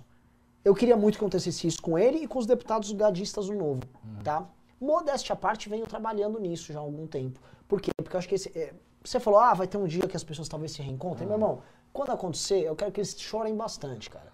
Entendeu? Não Ah, seja tão exigente. Não, sou, não tô sendo. Aí eu falo até com aquela Daiane Pimentel, É, entendeu? Mas assim... eu, eu sou muito conciliador É, Meu irmão, tentaram me prender, velho.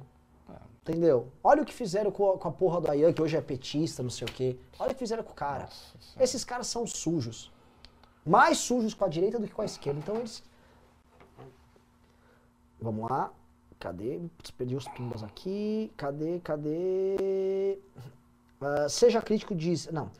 Felipe Roth Vargas disse: ozônio no cu, cloroquina e Copa América. Sai desse, dessa copola, vem defender o Brasil. Ai. Muito bom. O Lúcio Ranieri falou: o debate furou tanto a bolha que Augusto Botelho chamou o Kim para um debate. Como vocês veem o bolsonarismo e os constampando da vida com uma eleição do Lula? Acham que podem continuar elegendo muita gente? Nossa, não acho que eles podem eleger muita gente, mas eu acho que eles vão ter uma reserva de público ainda. E vão ficar muito histéricos com a questão do Lula. Mas aí eu, vou- eu vou dizer uma coisa: eu não acho que esse pessoal gritando contra o Lula e tal, isso é um mal. O mal que eles vão ocasionar é que eles vão querer inculpar a gente, basicamente. Mas eles vão ter uma função em ficar gritando com o Lula e tentando construir uma oposição, não é uma função desprezível, não. Sim. Lúcio Ranieri falou: ah, agora que o Kim bateu no Copano, o Papa vai querer ver ele derrotar o Fa- Paulo Figueiredo. Podia rolar esse debate para ver qual vai ser a nova do gado. Eu acho o seguinte: eu acho que o Kim não tem que ficar pulando de debate, até porque o Kim é É, parlamentar. É, são viram um- assim, viram, viram É, um um, circo, um circo. Mas ah, o Kim já debateu, ah, ainda que brevemente, com o Paulo Figueiredo na própria PAN. Paulo Figueiredo falando que o governo Bolsonaro estava indo bem e tal. Mas é o seguinte, o Paulo Figueiredo é outro que também vai pular fora disso aí, cara. O Diego Natan mandou cincão e disse: hora de organizar a manifestação da direita pelo impeachment. Nem que seja para marcar para daqui a vários meses, mas a terceira via precisa marcar posição. Glauco Ferreguedo mandou em 90, Ricardo Farnock mandou 5 e disse: Eu acho que vocês precisam voltar a responder o Pimba quando acaba o assunto da pauta. Assim o assunto fica mais conectado ao Pimba e engaja a doação. Ah, boa, boa ideia. Sim. Julian Sarrazini, Julian Sarrazin mandou 5 libras esterlinas e disse: Arthur, governador, Danilo, presidente, cadeia pro Bolso Lula. Verdade. Nossa, seria o mundo ideal, hein? JBX mandou 5 e disse: Eu sou contra a manifestação nesse momento, mas o que vimos sábado está acima da esquerda. Muita indignação pelo descaso. Viu o sentimento de 2013. Não, não, não. 2013 era bem diferente. Era bem diferente. Eram manifestações Também vermelhas. Teve caminhão com bandeira do PCO, cara. Não, a manifestação foi de esquerda. Foi da É esquerda. que foi grande. E outra A coisa, não, tô conseguiu sendo babaca. Agregar muita gente. Foi da esquerda, os caras convocaram o mérito É. deles. Deixa eu fazer uma pergunta pra vocês. Digite um se vocês acham que a gente tem que convocar manifestações, ou digite dois se você acha isso errado por conta da pandemia. Boa pergunta. Tô curioso aqui pra essa. O Rafa Afonso disse, amigos, vocês viram a história de que o Flávio Bolsonaro tinha se inscrito num grupo de pornô gay no Telegram? É montagem? Quero crer que é verdade. Deve ser, que é deve ser É montagem. montagem, é. Douglas Pazini mandou 10 dólares canadenses e disse: E o Brasil Paralelo? Assisti vários documentários deles, dia que são de alta qualidade e não tem nada parecido por aí. Porém, quando vi Augusto Nunes sendo entrevistado para o próximo, foi fim da picada. Olha só, o Brasil Paralelo, É, a qualidade dois. Dois técnica do prepondera. material deles não é exatamente brilhante pro faturamento que eles têm aparentemente. Mas eles fazem um material muito eficiente na linha que eles estão pro- se colocando e acho assim, eles são caras muito profissionais. Não obstante, volto a colocar, eles obedecem a uma causa, né? Eles servem e sabem o que estão fazendo. Cida Abreu mandou 5 e disse: Por que ainda não surgiu a terceira via? O que está esperando? A terceira via. Felipe Roth Vargas disse: João Santana no time do Ciro desequilibra a esquerda, rouba a volta do PT e é da esquerda com pós da Faria Lima? Eu acho que ele tá querendo roubar o voto do Bolsonaro, né? Não da esquerda. Alex Anderson disse: Esperar o Danilo acabar o contrato do SBT primeiro? Nem sei. André Carvalho mandou: Por que o Arthur não sai de terceira via? Tem muito mais espaço nessa via do que no estado de São Paulo. O Não. Arthur tem uma chance real de ganhar no estado de São É, Paulo. totalmente diferente. É que aqui a gente tem uma base muito mais forte. Galo Craft disse: Vai ter academia MBL em 22? Vai. Vai ter até a sua morte. Luciano Vasconcelos disse: Renan, por favor, imite Felipe Neto falando ódio nas redes. Ódio nas redes, eu não aguento mais, é muito ódio nas redes. Quando o Olavo é ódio nas redes. Felipe Roth Vargas disse: divulga aí o PL dos Galos da Liberdade, condomínio ficha limpa. Estabelece exigência para alguém se candidatar a síndico, impõe responsabilidade nos gastos e recursos do condomínio. Hashtag VGX de volta. Ó a divulgação. Eu, tô, eu, eu nem vou opinar sobre isso porque vocês estão divulgando tão bem que eu vou ficar até quieto. O Ebson disse: ciristas estão falando por aí, Ciro tem projeto. Quero um projeto do Danilo Amoedo para ontem, por favor. Eles estão trabalhando nisso. Glauco Castanheira disse: Oi, Renan, tô de volta. Olá. Pikachu mandou Rambo 22, vice Chagas Bola. é uma, uma dupla bem miliciana, né? Muito bom. Marisa Iga mandou 3 mil ienes, muito obrigado. Thiago Silva mandou 5 e disse: Renan, para de falar mal do vovô Menin por causa da CNN. Mandou um Menin? frango. É do Vovô Rubem Menin. O dono da, Ah. da CRV. Eu não sei, eu não falo mal dele aí. Da MRV. MRV, desculpa. Eu Não falo mal dele, eu falo real. É um empresário com negócio Ah, que é ligado ao governo, sempre E foi. que sempre foi, e que agora é bolsonarista por conveniência. Ah, mas não vai ser não, pô. Quando o Bolsonaro passar, ele muda também. Se um dia a gente chegar no governo federal, ele vai estar apoiando e vai falar, porra, mas eu gostava demais desses moleques. E a gente vai dar um abraço, dizer muito ser obrigado. bom demais, porra. A é isso MRV faz um importante É. trabalho de urbanização desse país, caralho. É isso, gente. Você vai ter que lidar. E assim, ele não é diferente, sabe, de quem? Do Donald Trump. É. Pra dar um exemplo, outro cara do ramo de construção não tinha tantos negócios o governo, até porque não era da natureza do governo americano, mas o republicano, democrata, como é doar pra todo mundo? Jeca Tatu falou: Vejo hoje vocês se superaram em análises futuristas ao meu ponto de vista. Rasa. Lula vai ser malhado, apesar de ter uma retórica para a esquerda, não vai ter resposta para muitas acusações. Não acho que ganhe em São Paulo. Olha só, cara. é- Cuidado, hein? Porque se você olhar a pesquisa de hoje, Haddad e o Boulos somando, eles estão prevalecentes aqui no estado de São Paulo. Então isso indica que talvez o Lula tenha força, né? Se o Haddad e o Boulos estão bem aqui. Sim. O Glauco Castanheiro mandou 11 reais, disse Oi Renan. O Elber Pacheco mandou Como vai ser o governo do Lula numa época moderna como agora? Se ele não errar, não dura quatro anos, ao meu ver. Hum, não é tão simples assim. Eu acho que ele vai errar, assim, como todo governante do Brasil erra. O Brasil é difícil de ser governado. O que vai fazer a- o governo dele ser mais ou menos é o que ele vai agregar em termos de parâmetro do governante anterior. E por isso a situação dele é um pouco fácil, porque o governo do Bolsonaro é muito ruim. Então ele precisa ter apenas um governo ok. Vamos voltar aqui. É... Hitler falou: Agora fiquei pensando, Paulo Cobos, o que vai fazer depois da queda do Bolsonaro? fazer nada, vai continuar herdeiro, rico, é. com a mãe milionária, é, enganando as pessoas de que ele é um cara muito resoluto em alguma bobeira que ele acredita, porque ele é só um menino rico que gosta de brincar de política. É isso. Eu queria ter o dinheiro do Paulo Cogos para poder ser um herdeiro e fazer o que eu faço com dinheiro. É, no Pael disse, de acordo com o professor Ricardo, Bolsonaro é tipo o Kiko. O Kiko? Eu não fiz. É o dono da essa- bola? Acho que talvez isso. Ah, é? O Diego Cardena falou, quando vai rolar a live com o Janones? Eu acho que vai rolar essa live aí, viu? Tá esquentando. Sim, sim, sim, sim. Nils Alexandre Bergsten disse: é muito fácil aglomerar quem nega a pandemia. A manifestação de sábado pode ter sido incoerente, mas para muita gente foi um sacrifício heróico. É, bela colocação. Felipe Roth disse: a terceira via será, lan- eh, será lançada estrategicamente no fim do ano, enquanto o governo sangra com a pandemia, ou podemos nos confirmar com o Bolso Lula? Não, essa coisa da terceira via não é que. Porque o pessoal fica achando que vai ter tipo, um lançamento muito magno. Não, não se trata de um lançamento muito magno, as coisas vão acontecendo, vai ter artigo, vai ter isso, vai ter aquilo, o cara. Então tem um lançamento. O lançamento mesmo da candidatura presidencial é só na época da candidatura. Juliano R. disse: pessoal, falem sobre o Janones, como tem sido o contato com ele ultimamente? Tragam para o Nils, seria interessante. Chamarei. Pô, seria maturou. bem bacana, hein? Maturou. Eu acho que a gente tem que. É, um primeiro, assim, antes do news, eu acho que primeiro tem que ter a live com Kim, que já teve, com o Arthur, ter um- uma, assim, uma estrutura maior de lives com caras grandes. Aí depois ele pode ser um convidado nosso. Tem alguém atacando a gente aqui, ó. O, Christopher falou: MBL se juntando ao Janone, se for verdade, é muito craque. Veja só, cara. Muito craque, não sei se é craque de bola ou craque de craque. Não, deve ser craque de ne- negativo, né? É, mas assim, cara, olha só, o Janones hoje faz oposição clara e assim, uma porrada do Janones no presidente dói e dói muito. É que o MBL não é sectário. Já teve muitas discordâncias com ele e ele conosco. Agora, a gente tá concordando em fazer posição porque a gente é maduro politicamente e estamos vendo maturidade da parte dele também. E o jogo é esse, entendeu? Agora, se ele tiver algo a agregar, de termos propositivos e casar com o que a gente defende, mas vamos ouvir, meu. Exato. Agora, assim, a oposição dele vem fazendo sentido. Ponto. Diego Natan disse, dizem as maus línguas que lá em Haia já mandaram espa- espanar o banco dos réus em preparação para a chegada do Bolsonaro em 23. Não, não acho que isso vai acontecer. Daiane falou, boa noite, adoro vocês. Qual o cenário de candidato à presidência que vocês veem em 22? Pô, Daiane, é um clima muito pequeno para uma reflexão muito grande. É o que a gente falou A gente hoje. falou o programa inteiro disso. O Elber falou, entre Lula e Bolsonaro não sei se saio de casa. Muita gente fala isso. Juliano R disse, tem como fazer enquete de verdade na live no YouTube? Não sei. Produção, aprenda. Álvaro Zacarias disse, no segundo turno hoje só está garantindo Lula. Concordo. Bruno da Silva disse, Renan, pede pra galera botar o MBL no, no cast no Spotify. Coloquem hoje no Spotify. Produção, faça isso, é só upar no Spotify. Nunca coloca, eu trabalho de noite, então fica difícil. Eu, quando corro, ouço coisa no Spotify, não ouço no YouTube. Marcelo Stephen Wild disse: Ricardo, com a possível derrocada do bolsonarismo, poderá haver uma forte pressão para uma nova constituinte nos moldes do que está acontecendo no Chile? Pode. Por incrível que pareça, pode. Mas tem que, tem que ver o quão popular o Lula consegue, o quão intensa vai ser a mobilização de base da esquerda.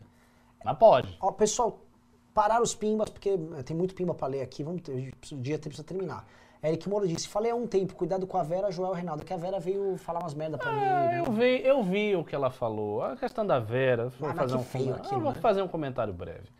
A Vera é uma jornalista que precisa ler mais. É isso. É isso. Pa- Pode parecer, ah, você está sendo arrogante. Não, eu estou falando a verdade. Ela precisa ter mais repertório e parar de ficar com, com picuinha. Vai ficar com picuinha ali. vim, Para Assim, né, é, na, na época da, que, ela, que ela pediu ajuda contra o Constantino, ela não, não, não vinha É, dessas o, M- o lacradinhas, né? MBL sempre foi muito simpático, muito, muito generoso com ela. Chamou e ela, do MBL? e ela ficou esculhambando Arthur, né, mamãe gay, aí fica alfinetando e não sei o quê. Pra quê, pô? A, a- a real é o seguinte, a esquerda despreza todas as pessoas. Ela quer que as pessoas se lasquem. Com exceção do Reinaldo Azevedo. Tem parte da esquerda que até hoje tá meio que respeitando o Reinaldo. A reforma administrativa vai retirar a estabilidade dos servidores. O Kim tem alguma proposta para que estes não virem cabos eleitorais dos políticos? Mas não vai ter reforma administrativa. É, começa por aí. Né? É, Aaron Negreiros disse, e sobre a PL, Lei Paulo Gustavo? Não conheço. Qual é a lei, Paulo Gustavo? Não sei, Aaron. Igor Barra disse, ainda acredito no impeachment. Acham que assim será mais fácil ou mais difícil para a terceira via da direita? Cara, eu acho impeachment tão improvável essa altura do campeonato. Golkill disse, o que achou do André Janones? Consegue emplacar a candidatura a presidente? Vamos ao que a gente falou, que a gente está conhecendo ele, ele vem se comportando muito bem na oposição. Já criticamos ele, já nos criticou, mas assim, na oposição, estamos ouvindo e o cara, todo mundo vai amadurecendo. Então, porra, assim, hoje eu estou com uma visão positiva do cara, me julguem. Pedro Gottlieb disse: Bolsonaro não vai aderir ao lockdown depois da manifestação do final de semana? Ó, oh, que é capaz de fazer. Lola Stet disse o que acharam da entrada do Holiday no novo. Não vou comentar, não nada contra o novo, nada contra o Holiday, que eu acho que assim, não, já adotou o caminho, olha, do Holiday que seja feliz na linha dele, não tem nada contra ele, nem a, a entrada dele no novo. Álvaro Zacarias disse, acho que tem que convocar um vampetaço no Twitter dos bolsonaristas, assim que se protesta contra o Bolsonaro. O que é um vampetaço? Eu não sei, eu quero cara pelado, né, que o Vampeta não foi, foi pelado na G Magazine. Ah, é verdade. É isso aí, o Vampetaço. Eu não vou tirar minha roupa. Quem quiser tirar, tira aí. Michel Cury disse: os guaxinins da honra são contra manifestações. Olha, os guaxinins se posicionaram. Douglas Pazini mandou 5 dólares canadenses disse: quando vai ter Nando Moura no MBL News? Manda o Arthur convencer ele. Quando vai ter aquela conversa do Kim com o Nando? Eles tinham combinado, né? Cara, aí é falar com o Nando. O Nando é um cara que, mano, ele fica na casa dele, o cara mais é. dele e tal. É. Eduardo Ribas disse: de quem detonou o Copano no debate? Arthur Governador. Concordo com ambas as proposições. Ricardo Camargo disse: como fazer as pessoas quererem usar as coisas do Brasil novamente sem ser associado ao minto? Tranquilamente. Esse negócio que diz que ah, as pessoas agora não quer nada. Se a gente fizer a manifestação nossa, vai ter um bocado de gente que vai estar de verde e amarelo. Não tem isso, não. André Pires disse: o Tasso Gereissati sai para 22. Pode sair, né? Sai de casa, mas não sei é. se é candidato. Guilherme Schwartz disse, corroborando com o comentário do Renan, eu tinha um certo carinho pelo Coppola até ver essa odisseia que foi o debate. É, é lógico, porque é aquela coisa. O cara, né, ele é, é nosso público e é. tal, gosta, gosta mais da gente. Aí tem um cara que fica desafiando a gente, esculhambando. Aí gera um atrito e ele perde esse público. É? Não, não, é inteligente isso. Mas assim, por outro lado, eu também entendo a situação do Coppola, porque o Coppola foi desafiado. Então ele tava ali numa sinuca de bico, né? Porque se ele dissesse, ah, não, não vou. Aí, tipo, não vai por quê? Porque é covarde. Quando você é desafiado desse jeito, você precisa dar uma resposta. E aí ele foi dando a resposta daquele jeito. Ele fez vídeo, ficou reclamando. É que o vídeo, sabe o que obrigou ele a fazer? O vídeo, todas as respostas dele obrigaram a ele ter que reforçar a posição bolsonarista dele. Exato. O que é uma coisa que eu sei que no coração dele dói. sabe que dói, porque no futuro ele vai ter que se livrar disso. Então, sabe o que aconteceu, Mas Copano? Foi, foi o MBL que fez. O MBL botou ele no é, corner. É, sabe o que aconteceu com você, Copano? Você não vai poder ficar com o pé em duas canoas. Você tem que ficar na canoa do Bolsonaro e você vai afundar com ela, seu filho é, da puta. É. Seu bosta. Desculpa. Eu não guardo rancor de ninguém, pessoal. Oh, imagine. Uh, e Thiago Silva mandou, não pode falar mal do vovô Menin em BH. É, o pessoal tá, tá a favor do vovô Menin aí. É, pois é. E terminaram os pimbas, pessoal. Terminaram os pimbas? Nossa, o pessoal aqui falando Renan Pistola. Tá? É que eu acho que foi duro. Foi meio. É que eu, a gente não gosta de gente que não tem posição, velho. Eu não, eu não, eu não gosto de gente que. Ele eu, usou eu, também. sei como você. Figurinha. Você respeita mais os que são bolsonaristas. Eu respeito, eu respeito o Alan dos Santos, velho. Do que as figuras que é, ficam ali é. e tal, e que é um ganho, vai, não vai. Tá. Eu também não, também não gosto dessas, dessas figuras, não. Acho que as pessoas têm que se definir. É. Mas, enfim. É isso. Pessoal, Maravilhoso programa, espero que vocês tenham gostado. O programa vai. Ó, não vou, eu não vou deixar tirar do ar essa bagaça para vocês continuarem assistindo, quem tá assistindo. Faz chegar a 4 mil curtidas aqui, vai. Dá aquela compartilhadinha que foi um. Vai, foi, foi legal, foi bem legal. Um programa que dá orgulho de fazer. Outra coisa que eu queria comentar para vocês que estão aqui nessa. Na xepa aqui do programa no restinho.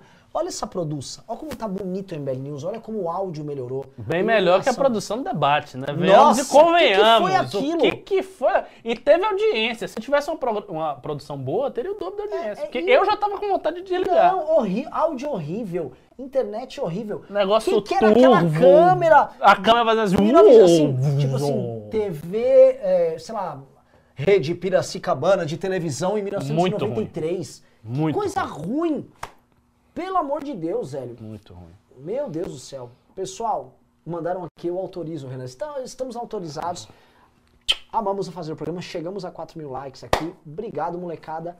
E vamos que vamos. Aguardamos, para quem chegou agora no News, quarta-feira tem mais. Amanhã é dia de descanso. Quarta-feira, mais MBL News analisando a doideira da semana. Valeu. Goodbye.